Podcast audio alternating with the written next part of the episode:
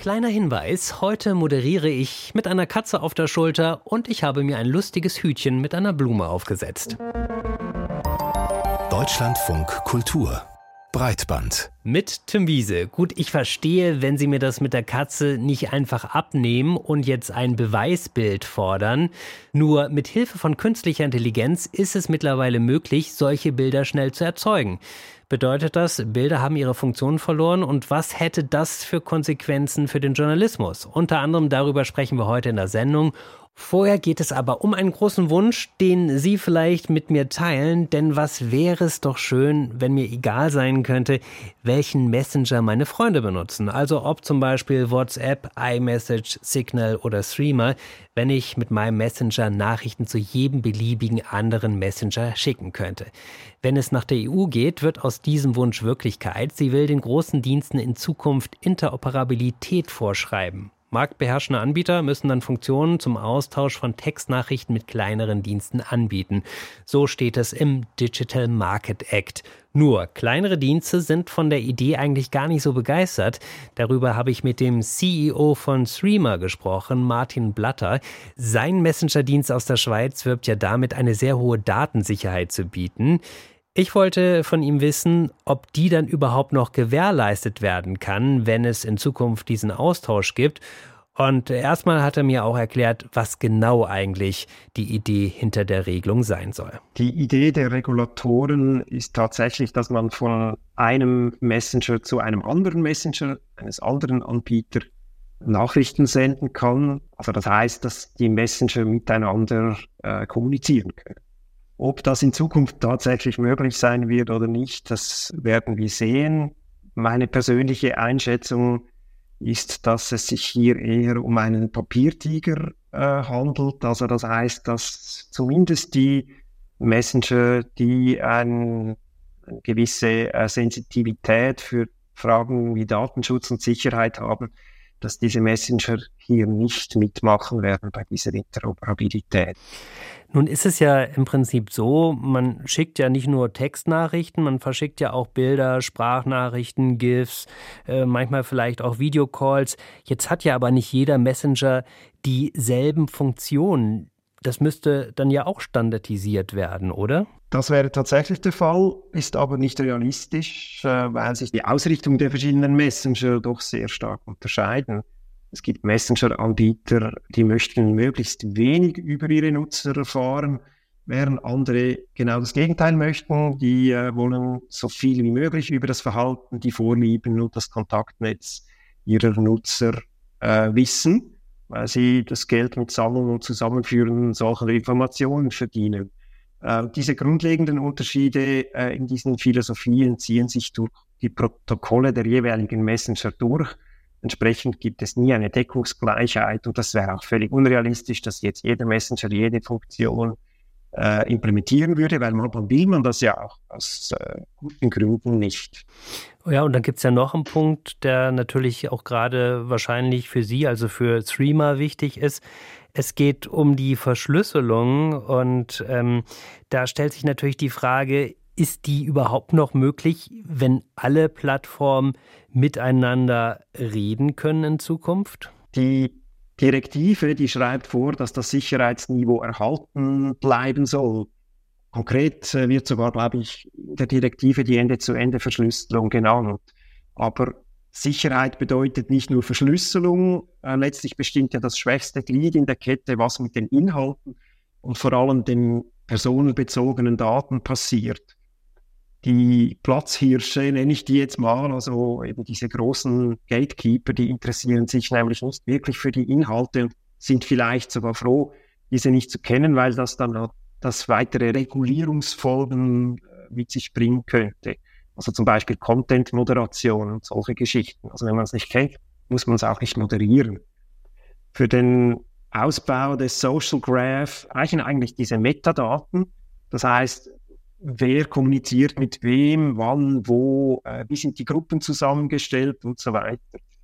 Und das sind eigentlich die spannenden Informationen und das wird eigentlich von der Regulierung nicht wirklich abgedeckt, weil ähm, die Verschlüsselung allein ist da gar nicht unbedingt wahnsinnig relevant.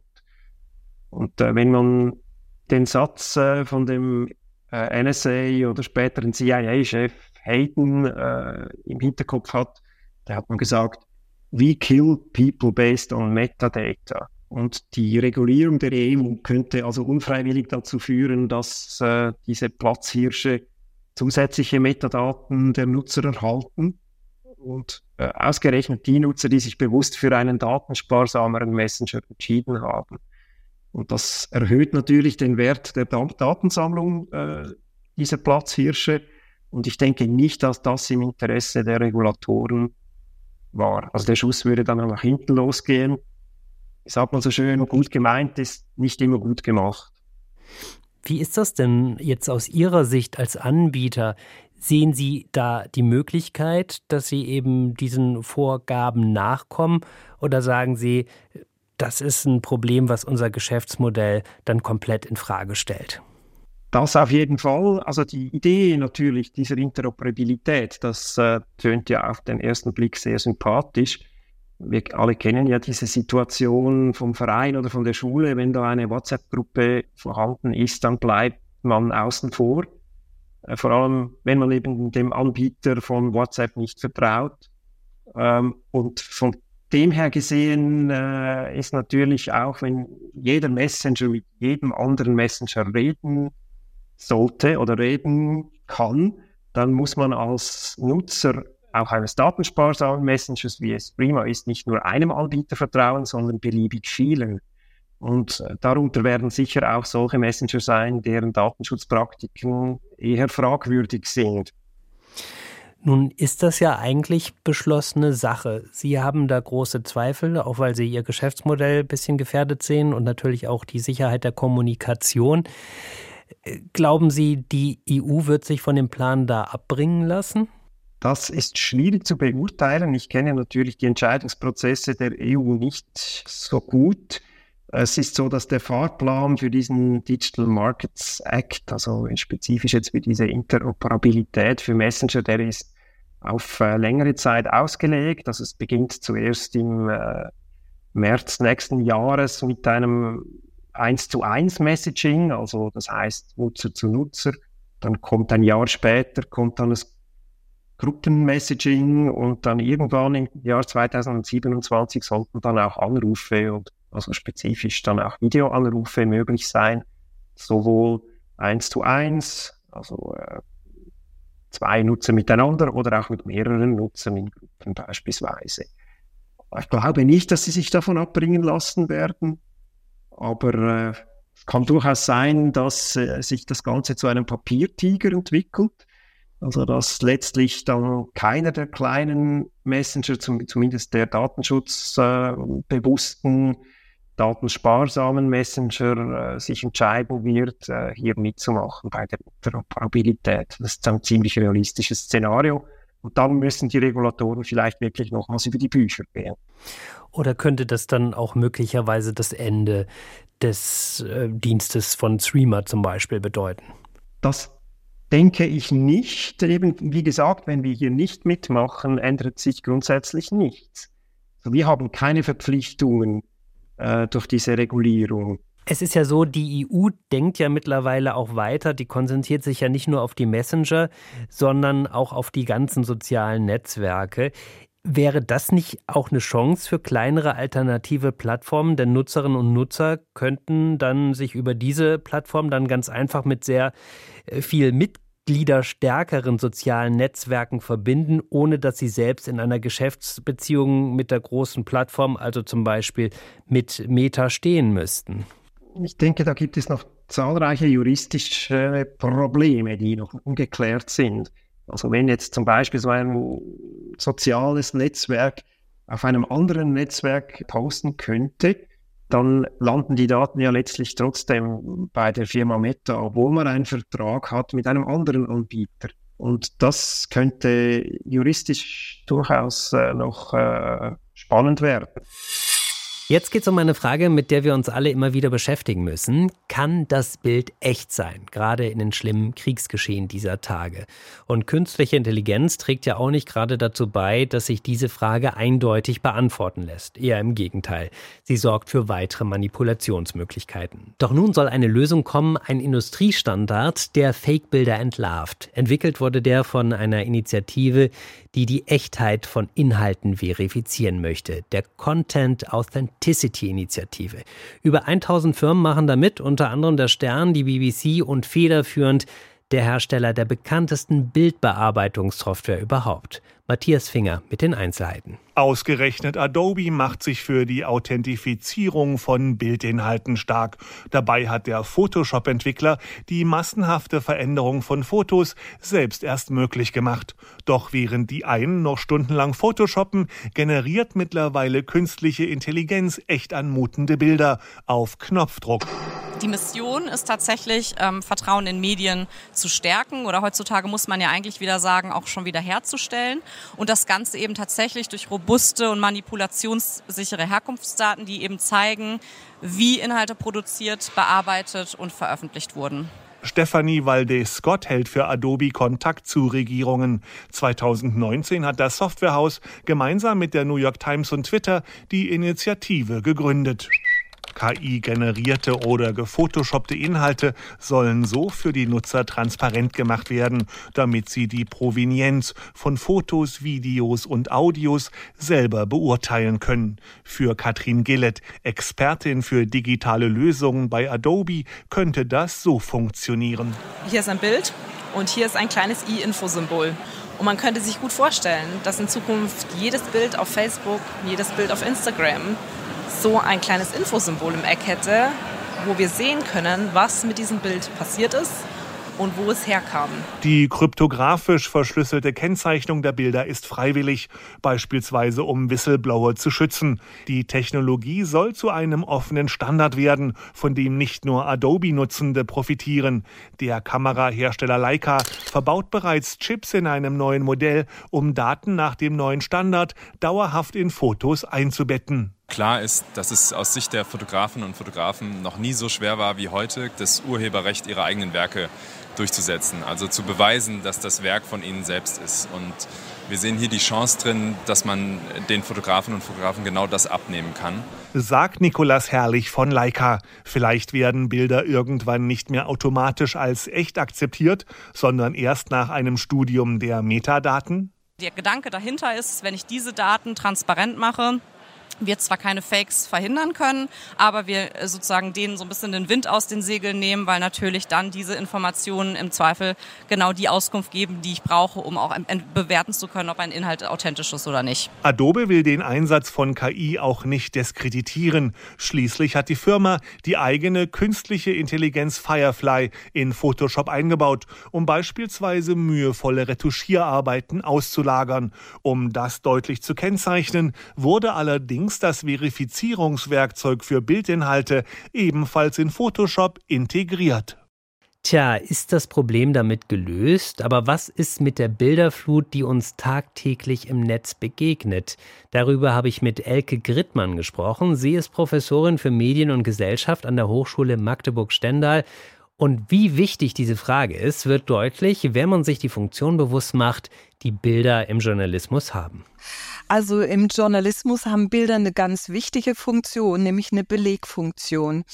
Wir können im Prinzip davon ausgehen, dass Bilder ein Nachweis sind, dass etwas tatsächlich gesehen wurde, beobachtet wurde, dass ein Augenzeuge, eine, eine Augenzeugin vor Ort war und eine Aufnahme gemacht hat. Und der technische Prozess hat eine Qualität, der uns eben zumindest wenn es nicht manipuliert wird, davon ausgehen lässt, dass das Bild authentisch ist und als tatsächlich einen Nachweis erbringen kann. Fotografie hat eine ganz wichtige Belegfunktion. Sie hat natürlich auch eine ästhetische und veranschauliche Funktion, weil wir sehen, wie etwas gewesen ist es eine eigene dokumentarische Funktion auch als Nachweis damit erbracht werden kann und damit das, was im Text oder in der Sprache dann formuliert wird, dann eben auch belegt wird.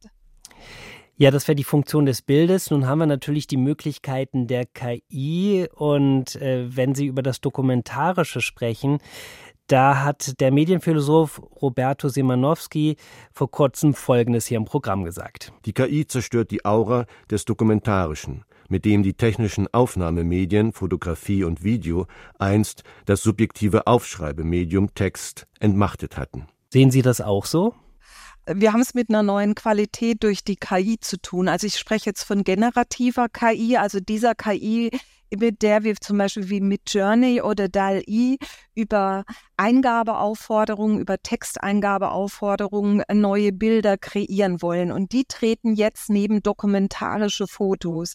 Es gibt zwar auch eine anwendungsorientierte KI, also wie KI innerhalb des Bearbeitungsprozesses, des fotografischen Prozesses von der Aufnahme über Bildbearbeitung, Verarbeitung in den Redaktionen eingesetzt werden kann. Aber wenn wir von der generativen KI ausgehen, dann tritt daneben plötzlich ein Verfahren Verfahren, das uns fotojournalistische oder fotorealistische Bilder zu produzieren scheint, die aber reine Fakes sind. Und äh, Fakes in dem Sinne, dass sie eben, und das ist die große Gefahr, das unterscheiden zu können. Wenn Sie jetzt gerade bei dieser Unterscheidung sind, wenn wir jetzt nochmal auf die Bildmanipulation als solche gehen, die ist ja letztlich so alt wie die Fotografie selbst. Ne? Da gibt es ja viele berühmte Beispiele. Auch äh, Stalin hat schon Weggefährten aus den Bildern herausretuschieren lassen. Ist die Situation heute eigentlich dann tatsächlich so viel anders als früher? Also mit der KI hat das eine neue Qualität bekommen. Es gab schon immer eine Manipulation, auch im professionellen Bereich, aber innerhalb des Journalismus sind eigentlich äh, relativ hohe Standards äh, äh, maßgeblich, wie mit Bildern umgegangen werden darf und dass sie eben nicht manipuliert werden dürfen. Es gab also schon immer Möglichkeiten, würde aber zumindest professionell abgesichert, dass Manipulationen nicht eingesetzt werden. Wir können natürlich von Photoshop ausgehen, dass es so leichte Bildbearbeitungsformen gibt, die legitim sind. Das ist das eine. Was passiert jetzt aber mit KI? Das hat eine neue Qualität. Zum einen, weil es Fake-Bilder sind weil sie keinen Bezug zur Realität haben und man sich fragt, wer produziert eigentlich solche Bilder mit dem Ziel, dass sie als fotorealistisch und dokumentarisch wahrgenommen werden. Das heißt, es geht häufig eben auch um eine strategische Desinformation, die dahinter steckt. Man kann aber die KI dafür einsetzen, Symbolbilder zu erzeugen und das geschieht auch im journalistischen Bereich. Ich sehe da drin aber auch noch mal eine andere Gefahr, weil diese aus allen Experimenten, die ich oder Kolleginnen gemacht haben, sehr deutlich wird, dass die KI sehr stereotype Bilder erzeugt, weil sie eben auf Bilddatenbestände zurückgreift, um neue Bilder herzustellen, die eben vor allen Dingen auf äh, Klischees, auf verbreitete Muster setzen und eben nicht auf das, was eigentlich ja auch fotojournalistische Qualität ausmacht, nämlich etwas zu beobachten, etwas neu zu sehen, einen Einblick zu geben, eben deshalb nicht leistet. Nun gibt es ja diese Content Authenticity Initiative von Adobe, damit wir überhaupt als Leserinnen und Leser oder Zuschauerinnen und Zuschauer überhaupt erkennen können oder vielleicht natürlich auch in den Redaktionen die professionellen Kräfte, war da KI am Werke oder nicht? Was halten Sie davon? Also ich halte das für eine ganz wichtige Initiative, die auf der technischen Ebene versucht, eine Sicherheit zu schaffen, eine Überprüfungsmöglichkeit zu schaffen. Das ist aber nur die technische Seite. Wir haben aber noch eine andere Form von Bildmanipulation, die sich gerade mit den sozialen Medien sehr verbreitet hat. Das ist die Dekontextualisierung.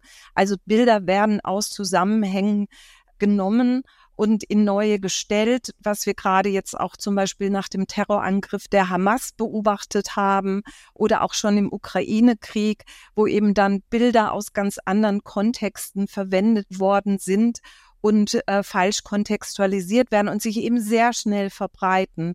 Und äh, da kann diese technische Information, also die zur Verfügungstellung von Metadaten, wie es die Content Authenticity Initiative liefert, eine Möglichkeit sein, aber es ist eben nicht die einzige. Wir brauchen eine Überprüfung auch noch der Quellen, eine Verifizierung der Quellen durch geschulte Redakteurinnen. Nun gibt es natürlich aber auch ganz viel, Sie haben das ja gerade angesprochen, eben Material in Social Netzwerken, was einfach in der Welt ist. Und da guckt dann eben keine Redakteurin oder kein Redakteur rüber und prüft die Quellen. Ähm, ist es denn letztlich trotzdem nur ein Kampf gegen Windmühlen? Ja, ich glaube, ein Stück weit ist es leider so. Es ist in der Tat äh, durch die sozialen Medien unglaublich einfach, Fake News und auch gefakte Bilder zu verbreiten, die sich auch durch die teilweise Algorithmen der Plattform selbst eben auch sehr leicht verbreiten lassen. Und das ist eine große Gefahr. Eine Möglichkeit ist eben, dass wir durch verlässliche Informationen oder Orte, von denen wir wissen und Institutionen, von denen wir wissen, dass sie verlässliche Informationen bieten, dass das an Bedeutung gewonnen hat oder hoffentlich auch weiter an Bedeutung gewinnt. Ich meine, im Prinzip sind wir ja auch an einem Punkt angekommen aufgrund der Technologie, wo man fast schon drüber philosophieren könnte, was überhaupt ein Foto noch ist. Das fängt ja eben dann mit so einfachen Mitteln an wie Fuji-Filmkameras, die das Verhalten alter Analogfilme simulieren, bis hin zu modernen Smartphones Smartphones, die eigentlich gar kein richtiges Bild mehr schießen, sondern aus vielen Einzelbildern zusammensetzen und dann noch ein paar Details per Wahrscheinlichkeitsrechnung hinzufügen. Sind wir vielleicht bald sogar am Punkt, wo man dann sagt, also Journalistinnen und Journalisten sollten zum Beispiel keine Smartphone-Kameras mehr benutzen, weil die Bilder, die so produziert werden, einfach nicht mehr die Realität abbilden? Ich glaube umgekehrt, wir brauchen äh, Expertinnen oder gut äh, ausgebildete Fotojournalistinnen und Journalisten oder auch äh, in den Redaktionen, die sollten Journalistinnen gut geschult sein, um zu wissen, wie sie was anwenden können und wie sie die Technik nutzen können und wo eben auch die technischen Fallen sind und wo sie in, in möglicherweise Manipulationsfallen selber tappen. Aber ich meine, wenn ich jetzt zum Beispiel gewisse Filter benutze, ähm, habe ich ja in dem Augenblick auch die Realität schon verändert. Sie werden immer mit einer Technik ein bestimmtes Bild erzeugen, also ein technisches Bild erzeugen. Und die Frage ist, welche, was setzen Sie ein, um, welche Technik äh, wenden Sie an, um ein möglichst, ich würde immer noch sagen, authentisches Bild herzustellen. Und darauf haben wir selbst noch ein Stück weit einen Einfluss. Also wir sind der Technik ja nicht völlig ausgeliefert. Aber Sie haben völlig recht, äh, die äh, in einem Punkt natürlich, dass mit der KI und den äh, auch der anwendungsbezogenen KI, der Automatisierung von äh, Kameras mit allen möglichen technischen Feature es Einflussnahmen gibt, die per se schon da sind. Eben haben wir hier im Deutschlandfunk Kultur über den Umgang mit Fake-Bildern gesprochen und die begegnen uns im Augenblick ja sehr verstärkt, denn Kriege werden auch mit Falschinformationen und Online-Propaganda geführt. Das haben wir schon beim Start des russischen Angriffskrieges in der Ukraine gesehen. Doch auch nach dem Hamas-Überfall auf Israel ist das ein riesiges Problem. Plattformen wie X, ehemals Twitter, werden in einem bisher unbekannten Ausmaß mit falschen Informationen geflutet. Woran liegt das und was bedeutet das für die Nutzerinnen und Nutzer, aber auch für Faktenchecker wie OSINT-Expertinnen und Experten? Die sind es nämlich, die in den vergangenen Tagen Alarm geschlagen haben. Ein Beitrag von Martin Hahn. Ausschnitte aus Computerspielen, alte Videos und Fotos von Opfern und Angriffen. Wer heute auf Plattformen wie X, ehemals Twitter, nach Informationen zum Nahostkrieg sucht, findet dort vor allem Falschinformationen. Also es werden tatsächlich auch korrekte Informationen mit einem falschen Kontext geteilt und das macht es eben unglaublich verwirrend für Nutzerinnen und Nutzer zu verstehen, was sie da gerade sehen auf dieser Plattform. Sagt Johanna Wild. Die Deutsche forscht derzeit als Fellow an der Harvard-Universität, arbeitet sonst aber für das Recherchekollektiv Bellingcat. Aber solche Inhalte sind eben sehr emotional und Nutzerinnen und Nutzer glauben daran, auch weil sie verloren sind und die Schwierigkeit haben, dass Teile der OSINT-Community Twitter bereits verlassen haben. OSINT steht für Open Source Intelligence. OSINT-Experten wie die von Bellingcat nutzen öffentlich im Netz verfügbare Daten, um Falschinformationen zu entlarven und Vorgänge zu rekonstruieren.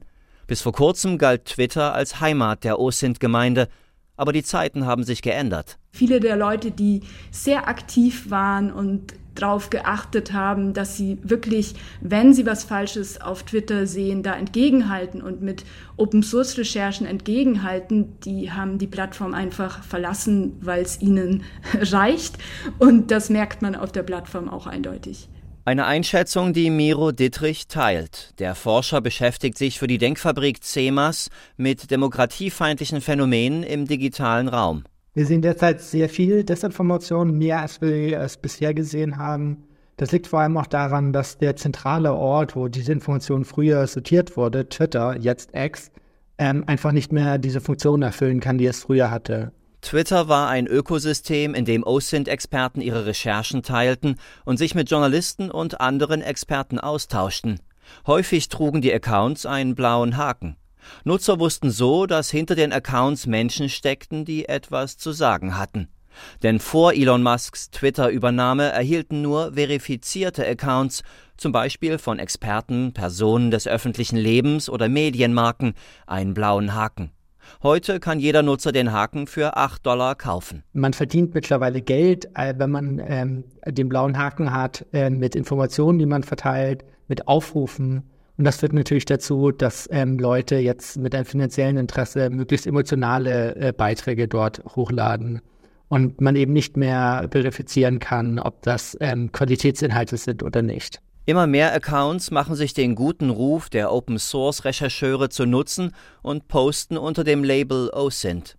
Eine Tendenz, die Bellingcat-Gründer Elliot Higgins öffentlich in einem Tweet anprangert. Wenn euer Ziel nur darin besteht, euch selbst zu promoten, indem ihr Inhalte verwendet, die ihr von anderen Leuten gestohlen habt, ohne auf die ursprünglichen Inhalte zu verweisen und sie zu nennen, dann beeindruckt das vielleicht Elon Musk. Aber mich beeindruckt das nicht und ich hoffe, ihr werdet dafür zur Rechenschaft gezogen. Also sehr viel, was jetzt auch unter diesem OSENT-Label läuft, sind auch einfach nur Leute, die irgendwas aus Telegram gezogen haben und irgendwo posten, wo sehr wenig Expertenwissen oder Verständnis da ist. Dass OSINT-Profis fliehen und Falschinformationen auf X bzw. Twitter zunehmen, liegt auch daran, dass Elon Musk das Team abgeschafft hat, das für die Moderation von Inhalten zuständig war. Und jetzt erleben wir ein Twitter, wo Elon Musk selbst äh, Desinformationskanäle empfiehlt für die Berichterstattung, der offen gegen klassische Medien hetzt. Aber X ist nicht die einzige Plattform mit großen Problemen. Telegram betreibt äh, keine Moderation, und bei Facebooks Mutterfirma Meta gebe es große Moderationsteams. Dort erlebe man nun ein Overblocking, so Miro Dietrich. Das heißt, dass sehr viel geblockt wird, einfach oft, weil so viel Material da ist. Und Meta selbst auch einzieht, ähm, dass sie gerade nicht so in der Lage sind, alle Inhalte perfekt zu moderieren. Aber nicht nur Nutzer kommen ins Strudeln angesichts der derzeitigen Informationslage, auch große Medienmarken machen Fehler. Als es am 17. Oktober zu einer Explosion nahe des Al-Achli-Krankenhauses in Gaza kommt, beschuldigt die Hamas die israelische Armee. New York Times, Reuters und Associated Press übernehmen die Anschuldigung und müssen später zurückrudern. Bis heute ist nicht klar, wer verantwortlich ist. Johanna Wild von Bellingcat. Es war ganz eindeutig, dass viele Medien so schnell wie möglich zu einer Schlussfolgerung kommen wollten, wer steckt denn da jetzt dahinter? Und wir haben ganz, ganz viele Analysen gesehen, die vor allem auf öffentlich zugänglichen Online-Quellen ähm, beruhten. Auch deshalb, weil im Gazastreifen gibt es kaum Journalistinnen und Journalisten im Moment. Einige große Medienhäuser haben heute eigene OSINT-Teams, die Bilder und Videos analysieren. Doch im Zuge der Explosion am Krankenhaus in Gaza musste alles ganz schnell gehen. Dabei brauchen gute OSINT-Untersuchungen Zeit, so wild. Man muss ganz klar der Versuchung widerstehen, schnell Ergebnisse veröffentlichen zu wollen. Ähm, man muss sich erst absolut sicher sein, dass die Analyse stimmt und dann ist man eben oft nicht die erste Redaktion. Und was dazu kommt, ist natürlich auch, man kann nur das analysieren, was auch online gepostet wurde. Und wir dürfen nicht vergessen, die Menschen im Gazastreifen hatten ja zeitweise gar keinen Zugang zum Internet. Hier werden die Grenzen von Open-Source-Recherchen sichtbar. Manchmal ist eben traditioneller Journalismus nötig, mit eigenen Augen sehen und berichten. In Gaza ist das derzeit kaum möglich, eine Lücke, die durch OSINT-Methoden nicht gefüllt werden kann. Martin Hahn über die Probleme, mit denen aktuell OSINT-Profis konfrontiert sind, wenn es darum geht, Falschinformationen über den Krieg in Nahost etwas entgegenzusetzen. Wir haben uns heute sehr ausführlich hier mit Fakes beschäftigt und wie künstliche Intelligenz das Problem verschärft. Und wir versuchen ja hier bei Breitband die gläserne Redaktion zu sein. Auch für diese Sendung kam tatsächlich KI zum Einsatz. Bei mir ist Redakteur Hagen Terschüren. Du bereitest die Interviews vor und schneidest sie auch. Und unsere Audios haben ja auch eine große Beweiskraft. Wir haben vorhin über die Beweiskraft von Bildern gesprochen. Und bei so einem Audio, da gilt ja eigentlich das gesprochene Wort. Beim Schnitt kommt aber auch KI zum Einsatz mittlerweile. Inwiefern? Das ist eigentlich eine relativ neue Entwicklung, nämlich um die Tonqualität zu verbessern. Wir haben es ja seit der Pandemie, haben alle irgendwie ein Mikrofon zu Hause und man kann per Zoom oder ähnlichen Calls mitschneiden. Aber wirklich schön klingen die ja nicht. Das klingt dann im Original gerne so wie in unserem Gespräch mit Elke Krittmann. Wir können natürlich von Photoshop ausgehen, dass es so leichte Bildbearbeitungsformen gibt, die legitim sind.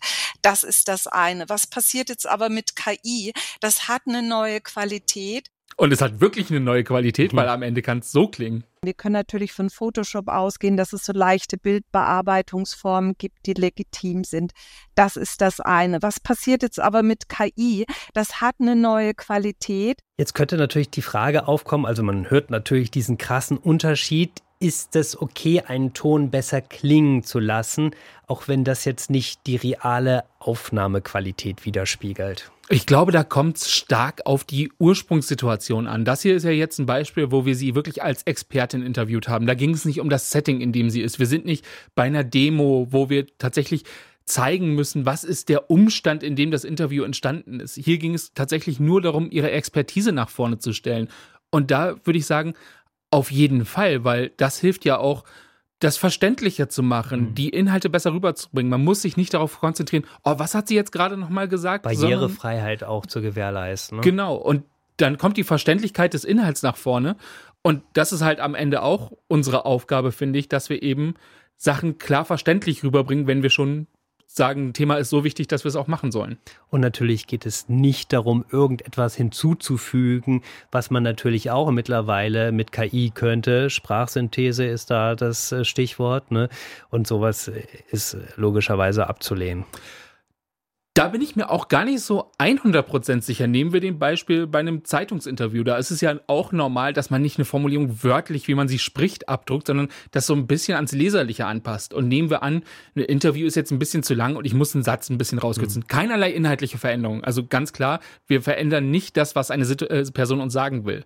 Aber wenn ich da was rausnehme und sage, vielleicht ein einziges Wort per KI hinzufügen, das habe ich selber noch nie gemacht. Ich glaube, das bräuchte auch eine große Diskussion bei also uns, ob wir es machen. Also ich glaube, ich würde mich immer dagegen aussprechen, weil das natürlich auch was dann mit ja, dem authentischen Eindruck tatsächlich für mich äh, von einem Interview zu tun hat, weil es natürlich auch interessant ist, wie jemand spricht. Und das wiederum ist ja im Radio die große Chance, dass man das eins zu eins miterleben kann eigentlich. Ne? Und ganz wichtig ist hier, glaube ich, auch die Transparenz. Also wie gesagt, sollten wir das machen und sollten wir uns in einer Unterhaltung in der Redaktion dafür entscheiden, dass wir das mal machen, würden wir es, glaube ich, auch sagen, dass wir das gemacht haben sagt Hagen Terschüren, Redakteur dieser Sendung. Und natürlich sind wir auch an Ihrer Meinung interessiert. Wie sehen Sie das? Unsere Mailadresse breitband.deutschlandfunkkultur.de. Und das war Breitband für heute. Redaktion hatte, Sie haben ihn eben kennengelernt, Hagen Terschüren und Pia Behme. Ich bin Tim Wiese. Bis zum nächsten Mal bei Breitband.